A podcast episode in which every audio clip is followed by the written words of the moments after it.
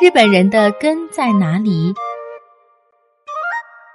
听众朋友们，晚上好！本期我们都很熟悉的老朋友，日本现代周刊副主编近藤大介为大家写了一篇专稿，来听听看吧。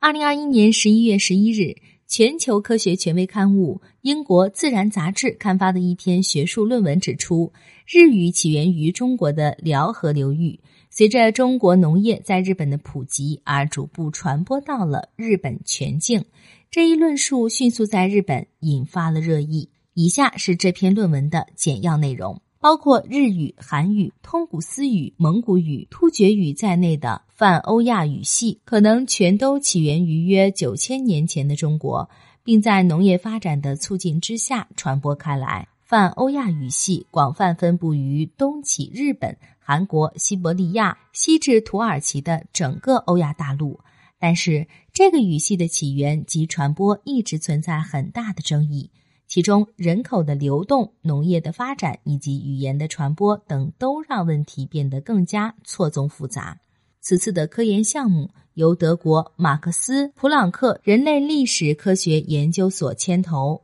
科研团队由德国、中国、日本、韩国、俄罗斯、美国等国家的语言学家、考古学家、人类学学者组成。利用九十八种语言中与农业相关的词汇，从古代人类的遗骨中提取的 DNA、考古学数据库中的资料等众多领域的庞大资料，对泛欧亚语系共同祖先的居住地、人口流动路径及相关时期进行了一次史无前例的高精准度分析。研究结果表明。泛欧亚语系的共同祖先是约九千年前居住在现今的中国东北地区辽宁沈阳北部西辽河流域的农耕人群。后来经过了数千年的迁徙，他们向东北移居到了阿穆尔河，也就是黑龙江的沿岸地区；向南移居到了辽东半岛、朝鲜半岛以及其他南方地区。在这一过程中，他们不但传播了农业知识和技术，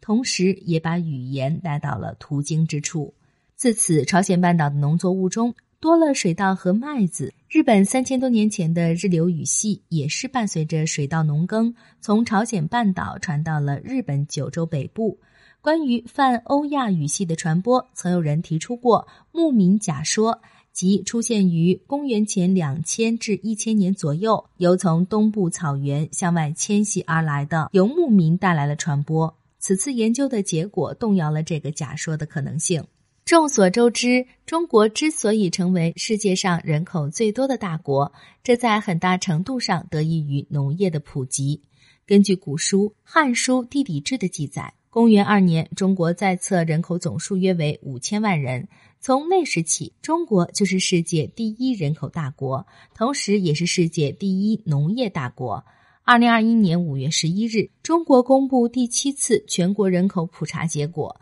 人口总数十四亿四千余万，继续稳居世界第一。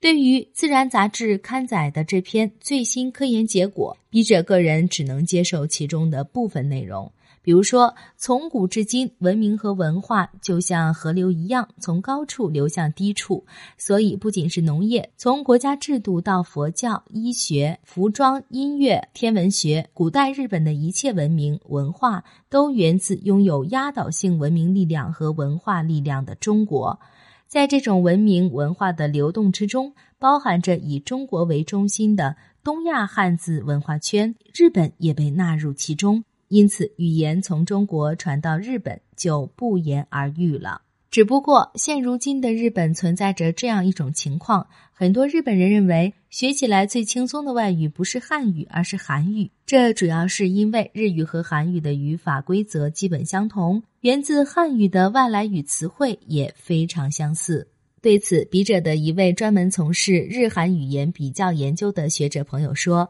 在比较邻国语言的时候，一般来说选取表示人体器官部位的词语作为样本，按照这个方式来比较日语和韩语的话，人体各个器官和部位在日语和韩语中的发音完全不同。换句话说，日语和韩语并没有明显的语言同质性。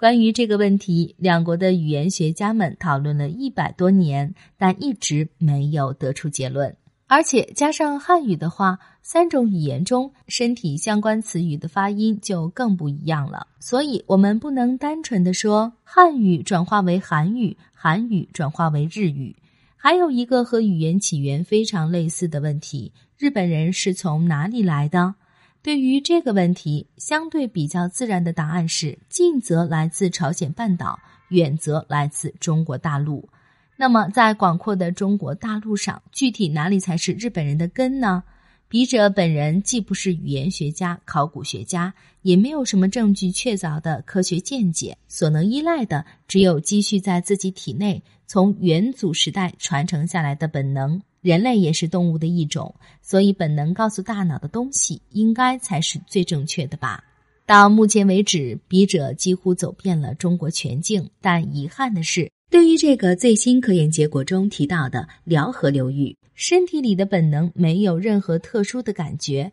只不过是一个外国的地区罢了。笔者去很多其他的中国城市的时候，差不多都有这种感觉。但是中国有一个地方让笔者身体里的本能做出了激烈的反应，那就是纳西族的故乡云南省丽江市。一到丽江，笔者和同行的两个日本人都产生了一种错觉，觉得自己好像穿越到了古代的日本小镇。在街上逛了一个小时，我们三个日本人就达成了共识：这个城市就是日本的根。后来，纳西族的翻译简单的教了我们一点他们民族的语言和习俗，竟然也和古代日本的语言和习俗很像。所以，根据本能，笔者认为日本人的根是丽江的纳西族。如果有哪位学者能科学的验证本能假说的真伪，那该多好啊！